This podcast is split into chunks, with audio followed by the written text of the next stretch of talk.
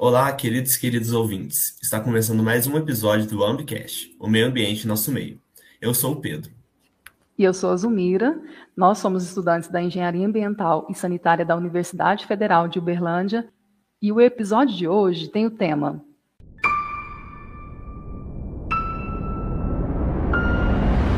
TCHs.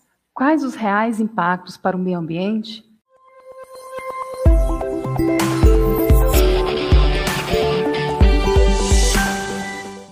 No episódio de hoje, o Ambicast convida o biólogo e ambientalista Gustavo Malaco, diretor de sustentabilidade da Associação para a Gestão Socioambiental do Triângulo Mineiro, a ANGA. Seja muito bem-vindo. Poderia nos falar um pouco sobre sua trajetória?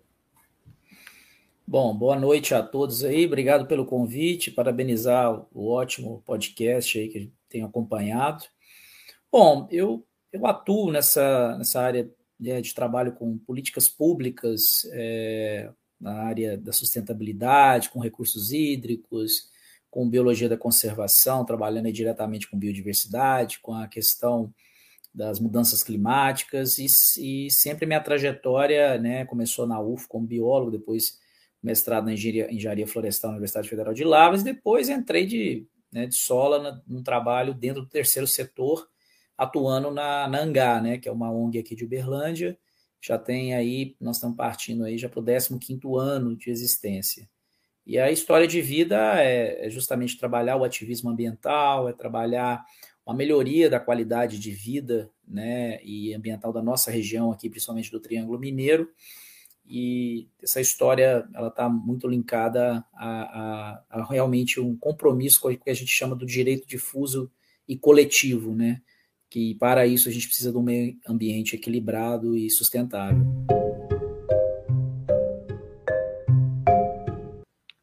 A produção elétrica no Brasil, é, 70% dela é hidrelétrica.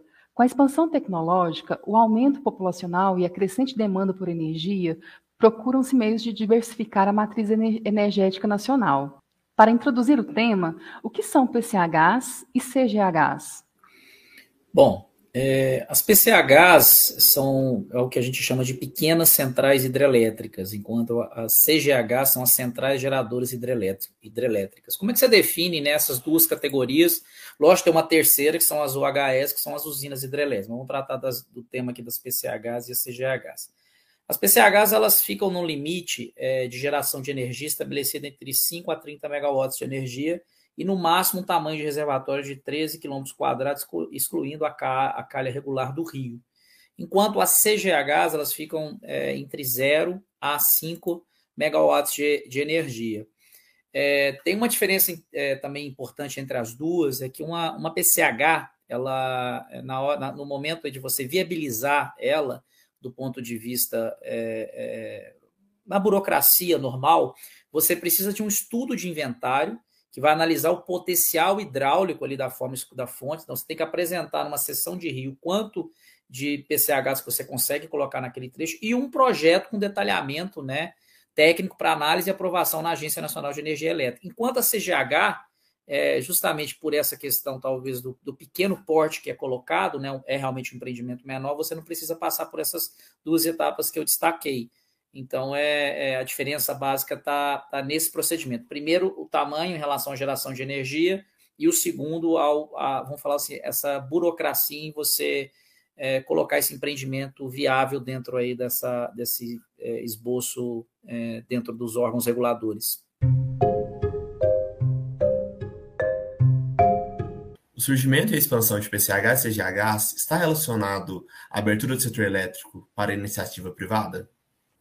Sim, isso ocorreu em 1997, né? Foi ali durante meados do governo Fernando Henrique Cardoso, em que sempre, antes era tudo estatal mesmo, qualquer empreendimento hidrelétrico que você trabalhava, e, tem que destacar que é, esse setor é, é, hidrelétrico ele é antigo no Brasil, tomador de decisões por dezenas de décadas, sempre foi um setor muito forte na política, em, tanto no lobby quanto a implementação de empreendimentos, até muito insustentáveis, que sempre contou, aí lógico, junto com, as, com, com toda a, a questão da construção civil, mas o investimento era sempre estatal. A partir de 97 isso muda, o governo entende que tem que abrir isso para iniciativa privada, é, e foi aonde que realmente passa a ter esse boom de PCHs, porque não precisava mais do Estado, por exemplo, entrar com empreendimentos menores, né, com investimento, ele ficaria ainda com as grandes empresas, Eletrobras, CEMIG, Furnas, né, naquele momento, e deixava para a iniciativa privada entrar com capital com as PCHs e as CGHs. E você pode perceber um boom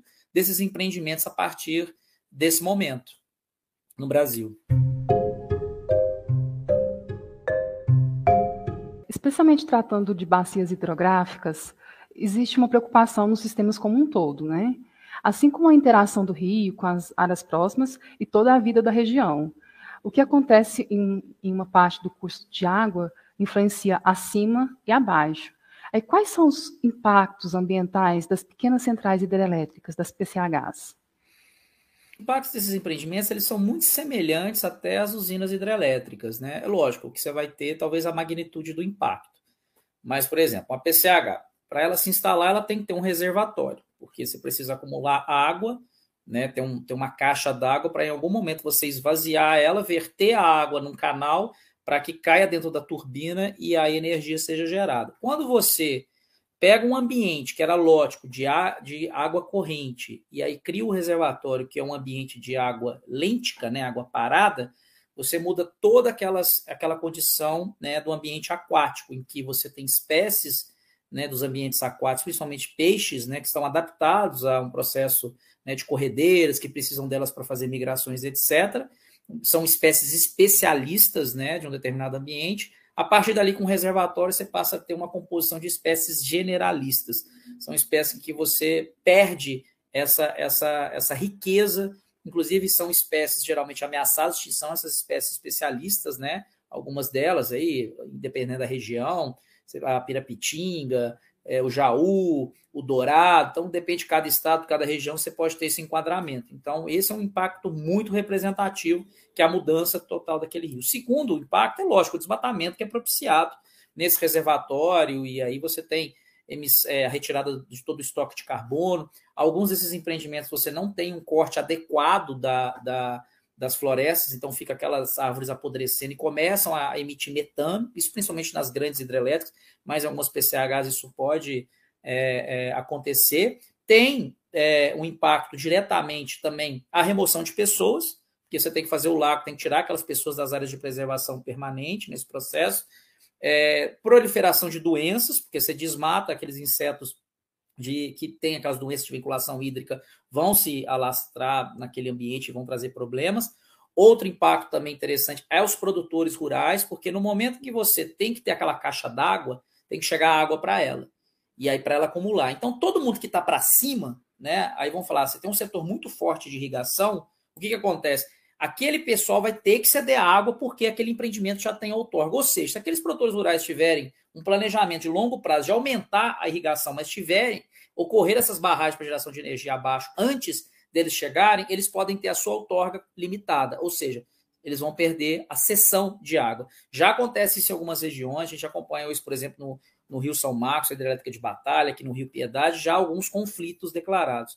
Um outro impacto é você tirar uma possibilidade, por exemplo, do turismo num local onde você tem ali é, rafting, atividades que dependem, por exemplo, de cachoeiras, daqui a pouco eu entro na questão das cachoeiras, que elas vão ter o impacto de ter esse tipo de atividade é, restrita. Então, a gente, o que eu falo é a questão do uso múltiplo das águas.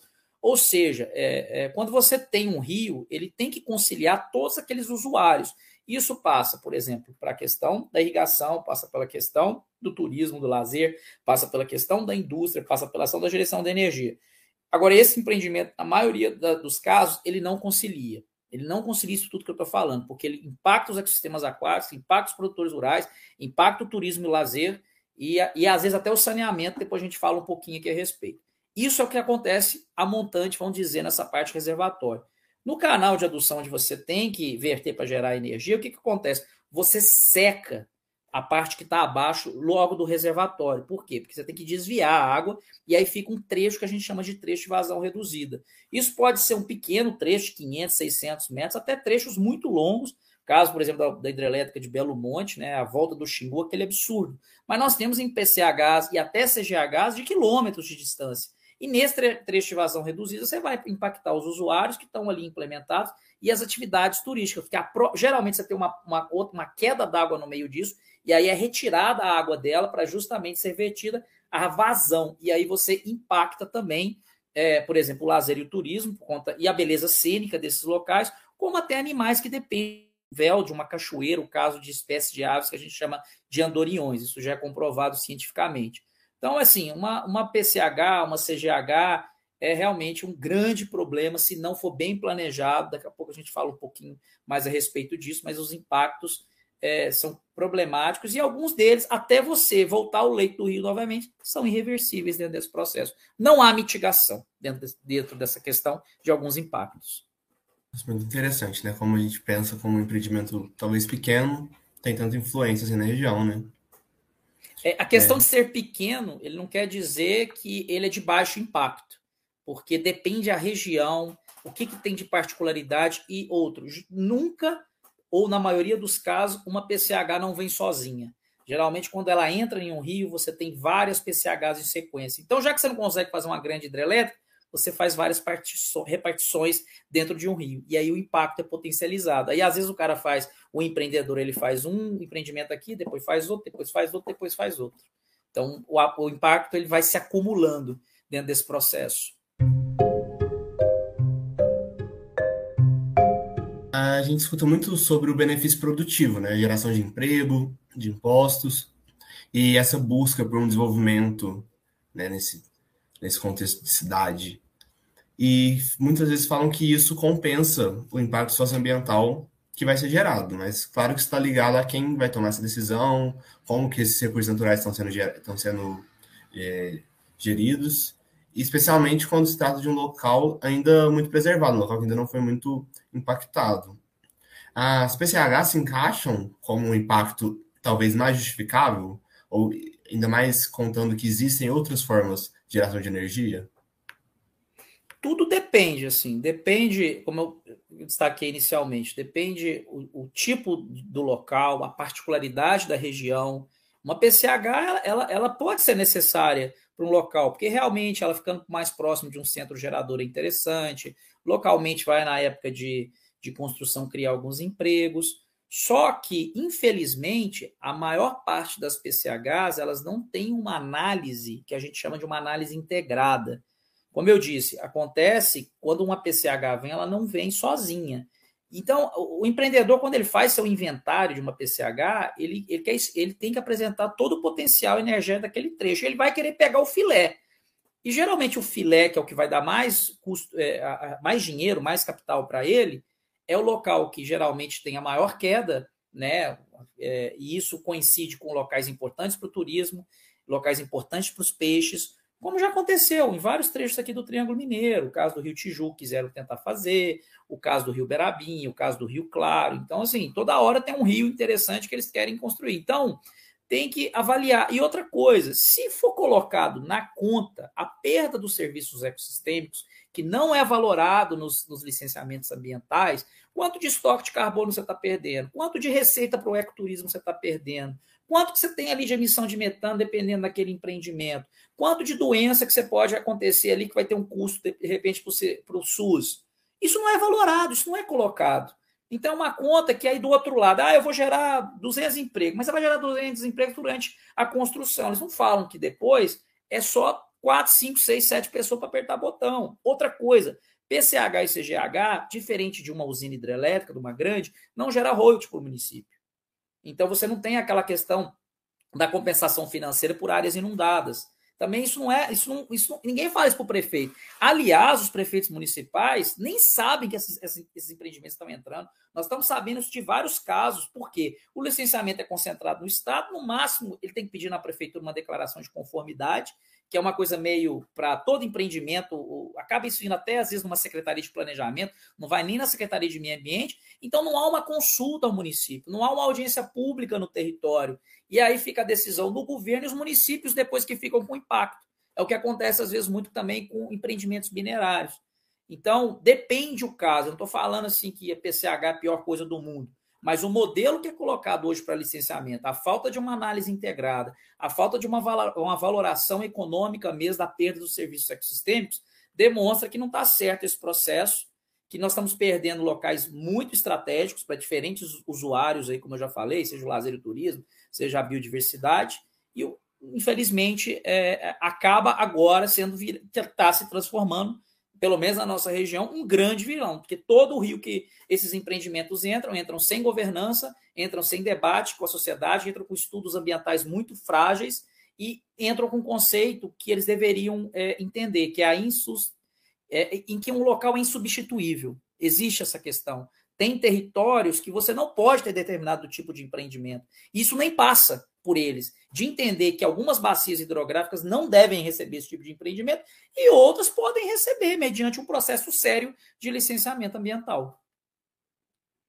É, então, é, quer dizer que, assim, por serem menores, o estudo de, dos impactos ambientais para essas usinas, ele acaba sendo menos considerado.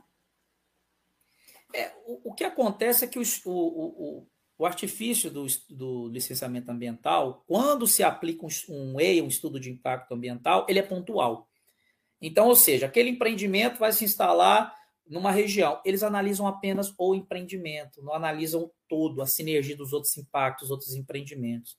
Algumas políticas eu tenho que reconhecer. Minas Gerais, por exemplo, tem uma tentativa de realizar um estudo integrado, que é uma avaliação ambiental integrada, quando tem uma bacia hidrográfica, vários empreendimentos, mas isso só para PCH, CGHs não entra nessa história. Só que isso depende de vários fatores se o governo vai autorizar essa avaliação ambiental integrada. Pode acontecer que ela não esteja válida. Então, esse é um problema muito grave. E outra coisa, essa avaliação ambiental integrada, ela, ela todos os estudos que eu já avaliei, um que eu, eu li bastante foi na bacia do Rio Araguari, ela não fala da questão da, de áreas insubstituíveis. Ela, ela cita, ó, oh, essa área é importante, tem rota migratória para peixe, papapá, papapá, papapá, mas não chega e fala o seguinte, ó, oh, não pode ter hidrelétrica. Aí a, a, eles apresentam um caderno de ações, tipo assim, tá aqui, o que, que você tem que fazer nessa área que você tem que tomar cuidado. Aí o empreendedor não tem nenhum aceno dentro dessa política pública, essa avaliação ambiental integrada, que ali não poderia ter hidrelétrica, ele toca seu processo. E aí cria uma série de condicionantes, de, de, de é, mitigações que são inexistentes. Não existe mitigação para um local que deixa de ser lótico para ser lêntico. Não existe mitigação para uma perda de riqueza de espécies que depende de corredeiras que vão depois para um reservatório. Não existe mitigação para isso. Então, é, é, é, é uma falha no procedimento, essa, essa ideia que uma, uma PCH é, pontual, pequena, é um pequeno impacto. E agora nós estamos passando por um outro problema, porque como a CGH é, é, é um procedimento mais rápido, mais simples, algumas, é, a maioria das PCH a gente consegue ainda enquadrar no EIA-RIMA. Aí tem alguma governança, dá para fazer audiência pública, vai cair no comitê de bacia em Minas para avaliar a questão da outorga de grande impacto poluidor. A CGH não passa por nada, o licenciamento acaba sendo talvez até só o cara preencher o empreendedor uma, uma planilha lá digital, pronto, já sai a licença. É pequeno? É, é óbvio que é pequeno. Só que as CGHs que estão entrando, o impacto Aí eu reconheço, não é o reservatório. O reservatório costuma ser meio hectare, um hectare é minúsculo. Dá, eu acho que nesse caso dá para você trabalhar algumas estratégias, mas é no trecho vazão reduzida. Porque aí você pega, às vezes, uma cachoeira de 50, 60, 70, 80 metros, que tem aquela questão paisagística, preservação de espécies dentro dela, animais, de flora, e a questão do ecoturismo que é utilizado, e eles estão fazendo esse licenciamento muito frágil, sabe? Do jeito da forma que eu falei. Então, nós estamos percebendo que o setor está migrando das PCHs indo para CGHs. Aí pega os ribeirões da nossa região, o Mandaguari, é, Indianópolis, aí pega o, é, outros ribeirões em Araguari, que cachoeiras belíssimos, estão entrando agora em Tupaciguara. E, infelizmente, o órgão ambiental não está entendendo essa questão. É um, é um, é um eu estou deixando esse alerta aqui que esses próximos anos aí nós vamos perder várias cachoeiras né, a sua beleza cênica e o acesso a elas, porque quando você bota uma CGH, logo abaixo, geralmente é, a visitação a ela é impedida pela questão de segurança. Então, é, esses estudos eles é, servem para apontar, mas é, a, a, as questões que são sensíveis, mas elas não são realmente consideradas na tomada de decisão, podemos dizer assim. Bom, a minha experiência é que infelizmente, é, boa parte é, de empreendimentos polêmicos em áreas sensíveis, em áreas que vão impactar o uso múltiplo, a decisão é mais política do que técnica. Infelizmente. A decisão da PCH do Rio Claro, se realmente tivesse uma análise técnica que considerasse os impactos cumulativos, que considerasse a importância da, do setor para o turismo e do lazer, etc., não teria saído uma licença prévia para um empreendimento. Uma... Basta valorar quanto que aquela cachoeira vale para ser preservada, gente. Sabe? A PCH também tem um limite de tempo. Vai assorear um momento, ela vai ser desinstalada. E quantos anos você perde de receita para o ecoturismo numa mini brotas que a gente tem no Rio Claro? Agora nós estamos debatendo um, um, empreendimento no Rio Berabinha lá que pode sair. O comitê de bacia negou a outorga, enquanto o governo de Minas deu a outorga. A gente conseguiu derrubar. E aí a decisão ela é política. A pessoa lá que deu a outorga, lá, um analista do IGAN, claramente a gente fala, mas peraí, a lei, a política nacional está falando que você tem que avaliar o uso múltiplo. A política nacional aqui está falando que você tem que linkar com o licenciamento ambiental, avaliar a qualidade de água. Então você tem que verificar a questão do impacto do saneamento.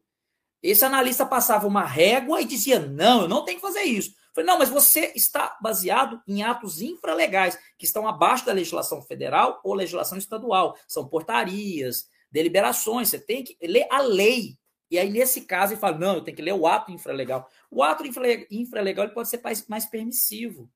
Então, infelizmente, tem falhado muito o licenciamento. E tem, gente, é, é, infelizmente, no país é normal o lobby. A nossa próxima guerra agora é no Paranaíba. Tem uma usina hidrelétrica projetada chamada Gamela. O último trecho de água corrente do rio Paranaíba, depois daquele tanto de represamento que a gente tem no Paranaíba, novamente está vindo aí um processo de licenciamento, em que inclusive tem um parecer do IBAMA para uma outra hidrelétrica que era da Vinópolis, que está arquivado, que o IBAMA dizia não pode ter hidrelétrica montante nesse trecho de Gamela, que é ali na região de Coromandel, etc. E agora, o que eu estou entendendo, o governo de Minas vai rasgar esse, não vai nem considerar esse parecer do IBAMA e vai politicamente dizer, ó, tem que aprovar isso aí. Se virem, analistas. Sabe? Eu, eu, de forma alguma, estou falando que esses analistas têm má fé. Não, são profissionais de carreira, trabalham bem.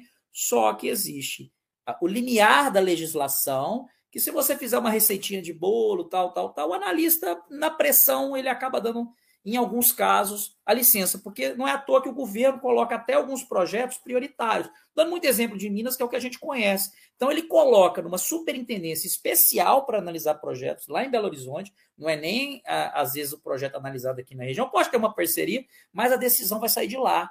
Ou seja, do lado do governador que está. Aí a pressão é muito maior, gente. Isso acontece. Então, é, é, é, é infelizmente, são as batalhas no dia a dia que a gente tem tem acompanhado, tem lutado, tem a Angá trabalha com isso, nós temos o programa Rios Livres também, que trabalha nessa questão de políticas públicas para a conservação de rios que devem conciliar esses usos sustentáveis, como, por exemplo, o ecoturismo. É nesse momento que a gente vê o tanto que o ativismo ambiental e a participação popular é importante, né? Para a gente conseguir alguns objetivos que a gente luta tanto, estuda, idealiza tanto, mas que na realidade não, não se completam, né? Não, Aqui... sem nenhuma dúvida. Se não tivesse a nossa participação da Angai e do Programas Rios Livres, já estava barrado o Rio Tijuco. O Rio Tijuco foi uma luta histórica que fomos nós da Angá com outros parceiros que evitamos, evitamos a, a, instalação de três empreendimentos hidrelétricos ali em meados de 2006 a 2010. Hoje tem uma unidade de conservação de proteção integral. Fomos nós, junto com o Instituto Estadual de Florestas, e um grande secretário de Estado de Meio Ambiente, que é o doutor Zé Carlos Carvalho. A gente tinha um bom momento nisso. O Rio Claro, agora nós estamos entendendo que ele está preservado. Fomos nós também do movimento social, o Angal, o programa Rios Livres, todos os atores. E o Berabinha só não andou essa última hidrelétrica lá no Berabinha, que é chamado PCH Machado, a priori por causa da nossa atuação. É, é isso, sociedade civil é tudo. Se depender das pressões do setor econômico, da indústria, e aí, lógico, que é casado com os governos que são eleitos, é, boa parte já estava tudo licenciado.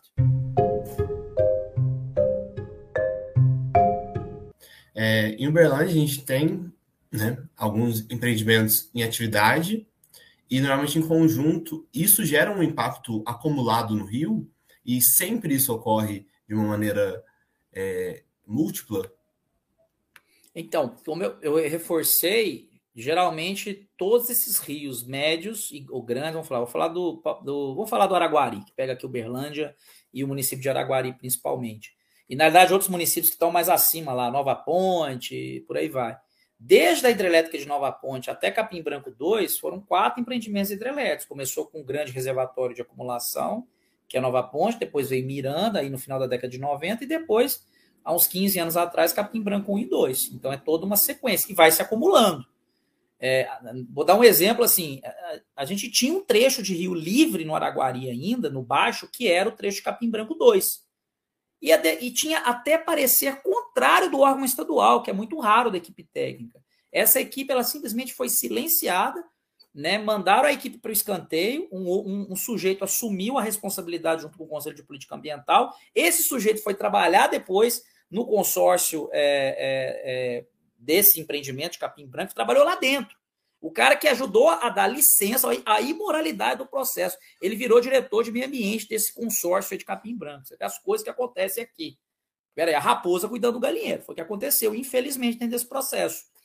Então, assim, é, é, um caso que a gente tinha um trecho que dava para dizer, opa, licencia Capim Branco 1, mas deixa dois, que é o trecho livre. Não, pegar o último trecho dos, realmente de rafting, de peixe, etc. E o Berabinha, que é o caso mais recente, que o Araguari, infelizmente, nós perdemos ele, é, apesar que tem umas ameaças ainda na, na, parte média de algumas PCHs. Mas o Berabinha, hoje, ele tem também um inventário né, feito com seis hidrelétricas projetadas. Tem duas instaladas é, é, no trecho, que é a Malagone e a, e a PCH Martins, e tem quatro empreendimentos que eles podem sair. Um na região a montante da área de Uberlândia, da área urbana, né, acima, que aí pegaria a área de contribuição de abastecimento público. Esse aí imagino que não sai mesmo, que é uma, uma hidrelétrica, uma PCH muito grande, e impactaria aí sim a, a, a captação de água de Uberlândia. E outros três para baixo. É, a luta que nós estamos, temos trabalhado agora é justamente preservar o trecho final do Berabim, que é onde sobrou realmente o trecho mais importante de florestas, é, o trecho importante para é, é, os ecossistemas aquáticos, os peixes. Então, isso é um, um exemplo é, clássico que os empreendimentos vêm em série, é, de uma forma seccionada. O licenciamento, nem teve licenciamento de Martins, que ela é, ela é bem antiga, mas, o, por exemplo, Malagone se instalou há uns 15, 16, 17 anos atrás. É, agora teve um licenciamento da PCH Dias, uns quatro anos atrás, e agora está tendo da PCH Machado. Então, tudo pontualmente, você não faz uma análise integrada. Porque se você realizar uma análise integrada no Rio Berabinha, com certeza, tecnicamente, vai chegar à conclusão seguinte: lá no final, na foz do Rio Berabinha, não pode ter hidrelétrica, aonde tá, eles estão querendo entrar com essa hidrelétrica de Machado. Recentemente, houve um projeto de lei complementar que impedia novos barramentos no Baixo Berabinha e não foi aprovado. Quais as consequências disso para a conservação do rio e o uso múltiplo das águas na cidade de Uberlândia? Bom, esse PLC eu queria falar um pouquinho da história dele, é importante né, contextualizar. É, começa justamente um trabalho de advocacy, né, que é um, é um lobby do bem. É quando você pega e vai atrás de vereadores, vai atrás do executivo, para você dizer, pô, tem uma política pública aqui para preservar um local. Vamos lá, vamos construir ela. E isso aconteceu no Rio Claro, um, é um projeto em que a organização que eu trabalho, a Angá, ela foi a guarda-chuva, nós captamos. É bom dizer quem paga a conta, é muito importante quando alguém chega com um projeto mirabolante, quem está pagando sua conta? É a primeira pergunta que você tem que fazer. Nós da Angá dizemos bem claramente quem nos financia. Nós não recebemos dinheiro de empreiteira, não recebemos dinheiro de ninguém degradador dentro dessa parte ambiental. Então, quem nos financiou foi o Fundo da Casa Socioambiental, que é uma outra organização não governamental que recebe recursos internacionais para projetos com impacto social positivo e ambientais, óbvio. E eles têm nos confiado, já tem alguns anos, né, esse trabalho de advocacy de proteção dos rios do Triângulo Mineiro. É um trabalho sério que nós começamos há uns 5, 6 anos atrás. Foi aonde se originou o programa Rios Livres, que aí é um coletivo que reúne organizações não governamentais, ativistas, empresários do ecoturismo, pesquisadores. Então, é, não é institucionalizado como a Mangá, tem um CNPJ, enquanto o Rios Livres é um coletivo, é um programa, né? E aí, vamos falar agora do Rio Berabinha. É, no ano passado, é, nós escrevemos um projeto de lei, veio da gente, da Angá e do programa Rios Livres, Procuramos a, a, a, tanto o executivo quanto o legislativo de Uberlândia. O executivo foi uma porta aqui de Uberlândia, nem quis saber, mas felizmente tivemos acenos ali dentro da Câmara Municipal de Uberlândia. Uma vereadora, a vereadora Elisa Prato, aceitou topar o desafio. Pô, eu quero ajudar vocês a preservar esse rio. Você escreve o projeto para gente? Vamos lá, eu fui lá com outras pessoas, está aqui. Está aqui. Mudou daqui, mudou dali, vai na técnica legislativa. A gente conta com duas advogadas que nos ajudou muito nesse processo, a Letícia e a Helena, e tem o André, que é um parceiro de luta, e o André Barcelos, que hoje é o coordenador do programa Rios Livres. Depois vieram outras pessoas também, esqueci da Cecília, da, da, da Elis também, que é de um outro coletivo, o Greve pelo Clima é, Uberlândia. Nós fomos lá, apresentamos o projeto, teve a técnica, tentamos uma primeira tentativa via lei orgânica, tomou uma porta lá, porque a Câmara entendeu que o prefeito devia ter ainda o direito, que a, a, Câmara, a, lei orgânica, o prefeito não poderia vetar o projeto, mas aí tem que ter maior número de votos. Então eles falaram, não, desse jeito não, manda como lei complementar. Mudamos o projeto e o projeto já foi bem claro. Pegamos uma lei municipal já existente, que é a lei do, do, do, do Complexo Interlagos, né, que é no Rio Berabinha e no Rio Araguari, na calha desse, desses trechos baixos, dizendo que ali tem que ter desenvolvimento sustentável, conciliação com turismo, empreendimentos de baixo impacto ambiental. Então, pegamos uma lei existente em Uberlândia e só colocamos uma restrição para empreendimentos é, é, que realmente são insustentáveis, como esses empreendimentos hidrelétricos, dizemos, ó, nesse trecho não pode ter hidrelétrica. Em um primeiro momento, a recepção aos vereadores, nós fomos em todos os gabinetes, 90% disso, estamos com vocês, é um projeto importante, etc. Aí foi daqui, foi dali, aí teve dois vereadores ali que começaram a fazer umas puxadas de tapete, pedir vista de processo, fiquei enrolando o processo. Quando chegou no momento que eles queriam botar para votar, aí eu percebi, opa, eles devem ter virado o jogo. Aí fomos nós que pedimos para tirar o projeto. Reconfiguramos a base, conversamos com todo mundo, começou umas fake news, ah, vai, vai prejudicar a Heineken, uma grande mentira, a Heineken não quer pegar água do Berabinha, se fosse, ia para o Rio Araguari, acabou indo para Passos, e um tanto de mentira que a gente ia viabilizar empreendimento, fake news mesmo.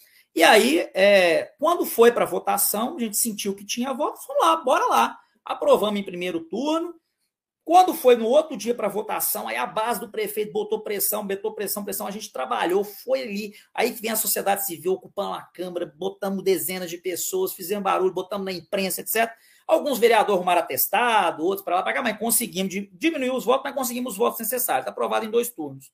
Estranhamente, uma semana depois, eu nunca vi isso em Kimberlândia, o prefeito já tinha analisado o projeto e vetado ele. De, e, e, e olha que nós ficamos uma semana tentando conversar com o procurador e com o prefeito. Só porta na cara.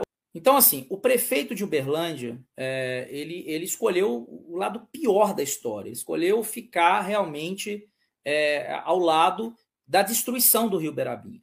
Foi, resumindo, foi isso. Se por querer é, que esses empreendimentos hidrelétricos entrem, uma visão retrógrada, atrasada, péssima, sabe?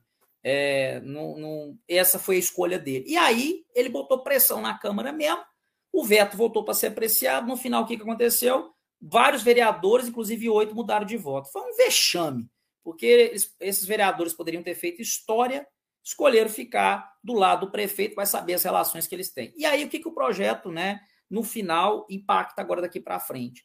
Impacta o saneamento de Uberlândia, que está claro que um barramento o Berlândia lança efluentes não tratados nesse trecho do Rio Berabim. Qualquer outro barramento a partir daí, você cria um reservatório, você não tem autodepuração da água. Não tendo autodepuração da água nesse processo, o que, que vai acontecer? Mais poluentes. Quem vai pagar a conta? O contribuinte, porque vai ter que colocar mais investimento para tratamento de água dentro de Uberlândia, sabe? Isso tem que ser feito. Ou seja, o prefeito nem pediu uma, uma análise técnica do DEMAI, e o DEMAI se posicionou contra esses empreendimentos, aonde a gente teve audiência, reunião, etc. Está tudo gravado impacta toda a potencialidade do lazer e do turismo dentro dessa região, impacta os produtores rurais, pelas questões que eu já falei aqui, né, de, de é, captação de água, etc., impacta as florestas, impacta os peixes. Então, infelizmente, o que aconteceu foi isso: perdemos uma oportunidade de fazer história. Temos outras estratégias pela frente. Para nós, esse, esse empreendimento não é, pelo menos da PCH Machado, outro, é uma outra discussão mas nós vamos debater estratégias jurídicas, etc. Tem outros municípios que a gente pode buscar, porque o Rio está em dois lados, né? Uberlândia de um lado e Tupaciguara de outro. Então nós vamos lá, vamos seguir a luta. É importante, eu acho, ressaltar que a lei municipal ela pode ser mais restritiva, né, no meio, no, quanto ao meio ambiente, do que a lei federal. Então a gente tem essa capacidade, né, de criar mecanismos de preservação na cidade, na cidade, a nível estadual. Então é interessante ter esse apoio é, popular essa movimentação no nível local também, né? Não só ficar falando da, da lei ambiental a nível nacional.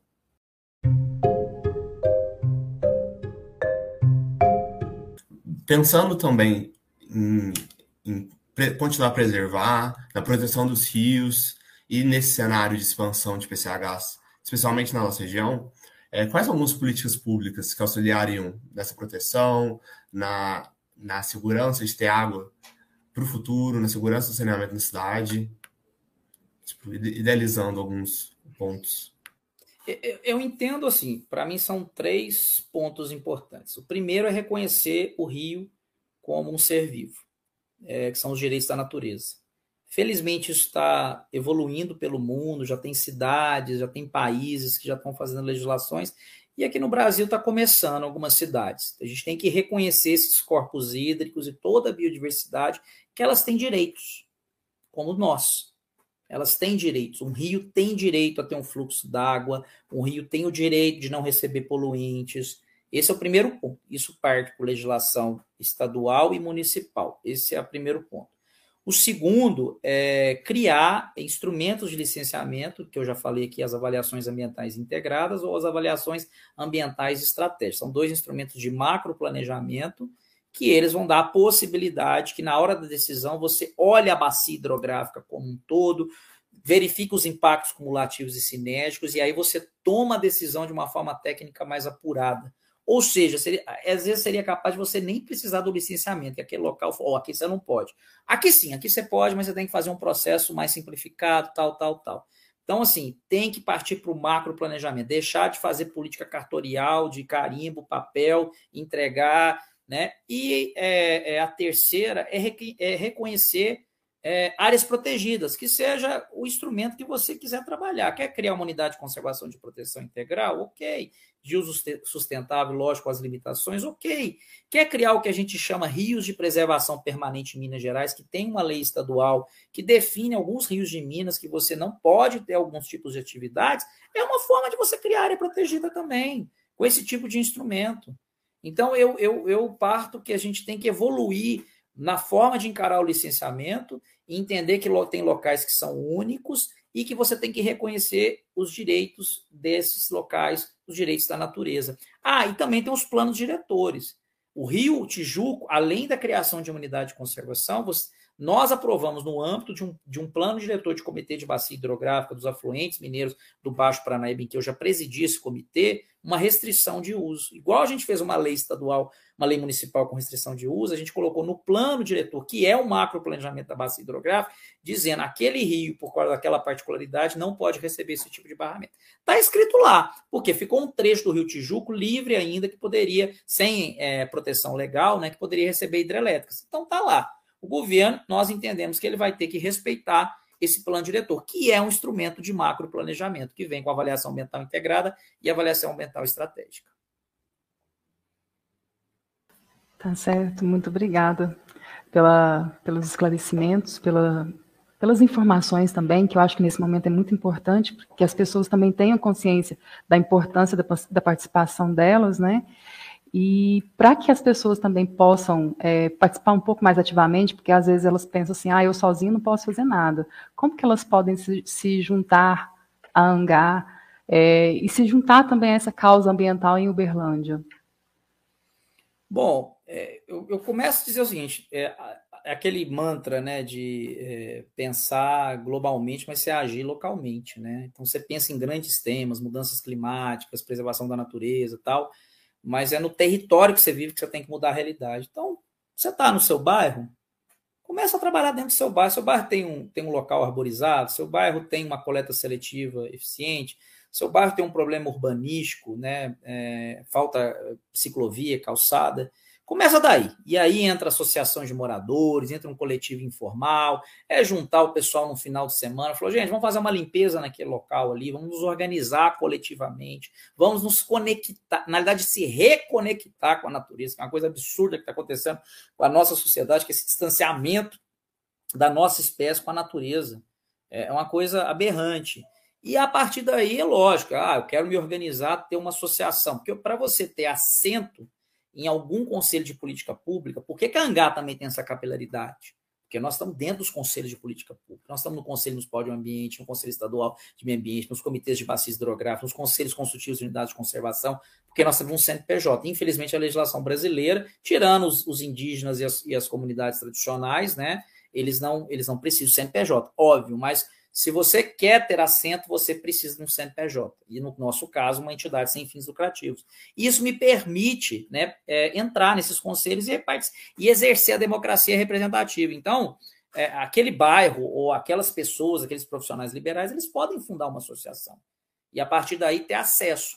E do nosso lado aqui, por exemplo, a Angal, o programa Rios Livres, é, é só nos seguir, né? No Instagram tá lá Associação Angá, é, lógico, sem ser cedilha e A, né, no Instagram, e o Rios Livres, é só buscar Rios Livres dentro do Instagram, vocês vão ter acesso a todo o nosso trabalho ali, acho que é a ferramenta que a gente mais publica é, todo o nosso trabalho, tem o nosso site, a Angá tem um site, www.anga.org.br, e que tem acesso a todo esse material.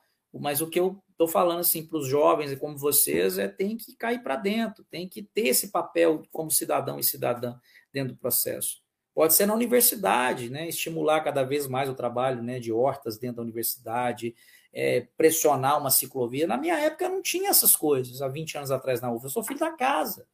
E assim, hoje é um outro cenário, hoje é um cenário que tem uma crise climática batendo na, sua, na nossa porta, epidemias como foi da Covid aí, que ainda continua na nossa porta, e que precisam de soluções, né? Que vão em direção, talvez, à, década final que a gente tem para mudar isso. A crise climática está aí, 10 anos ainda de emissão de gás de efeito estufa do jeito que a gente está fazendo, infelizmente, nós vamos chegar naquele ponto de não reversão, seja para a Amazônia até da questão global do aumento de temperatura, que não pode ser passado. E aí, a geração de vocês vai ser fundamental dentro desse processo. E aí tem que se organizar por aqui, que as lideranças elas vão surgindo, as pessoas têm que entender que é importante você ter verdes, né? Um outro papo aqui rápido, é que as bancadas, elas foram, boa, última, as últimas eleições, pelo menos do ponto de vista da identidade, foram muito positivas, mais mulheres, mais pretos, é, mais LGBTs, aumentou essas bancadas, vai aumentar agora na bancada novamente dessas eleições desse ano, mas nós precisamos de verdes também.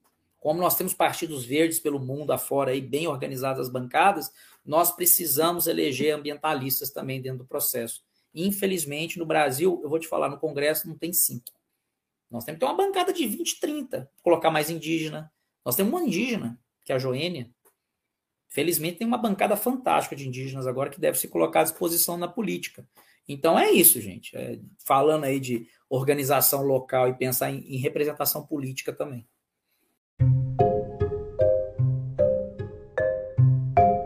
Gustavo, muito obrigado pela participação, pela fala. Foi muito enriquecedor a gente estar tá podendo falar desse assunto tão próximo né, da nossa realidade. Você gostaria de fazer alguma consideração final? Não, eu queria novamente parabenizar vocês. É, o programa é, pô, é da hora. É, é, isso é uma inovação. Vocês estão agindo localmente, levando a informação para públicos diversos, né, para leigos também, que com certeza acompanham, é, buscando né, uma, uma linguagem também acessível às pessoas é, dizer às pessoas que elas é, entendam que é, é, essa questão dessa luta pelos rios livres, ela não é uma luta local, inclusive é uma luta global. Né? Para todo lado, esse, essa questão das barragens, é, infelizmente, é, elas são, a maior parte são bem desrespeitosas. E aí, pedir para vocês aí todo o apoio e atenção, onde cada lugarzinho tiver um rio aí por aí nos seus territórios, fiquem atentos e lutem, sabe? É, vale a pena. A, a, a, gente, pelo menos eu durmo muito bem nessa luta assim na minha vida. Mas agradecer, muito obrigado e parabenizar novamente. Se você quer saber mais sobre os impactos da produção de energia hidrelétrica, confira o episódio 18, Hidrelétricas, as consequências da busca pela energia. No mais, muito obrigado a todos vocês que nos escutam. Para ficar por dentro de tudo, nos siga também no Instagram em ambicast. Até o próximo episódio e tchau!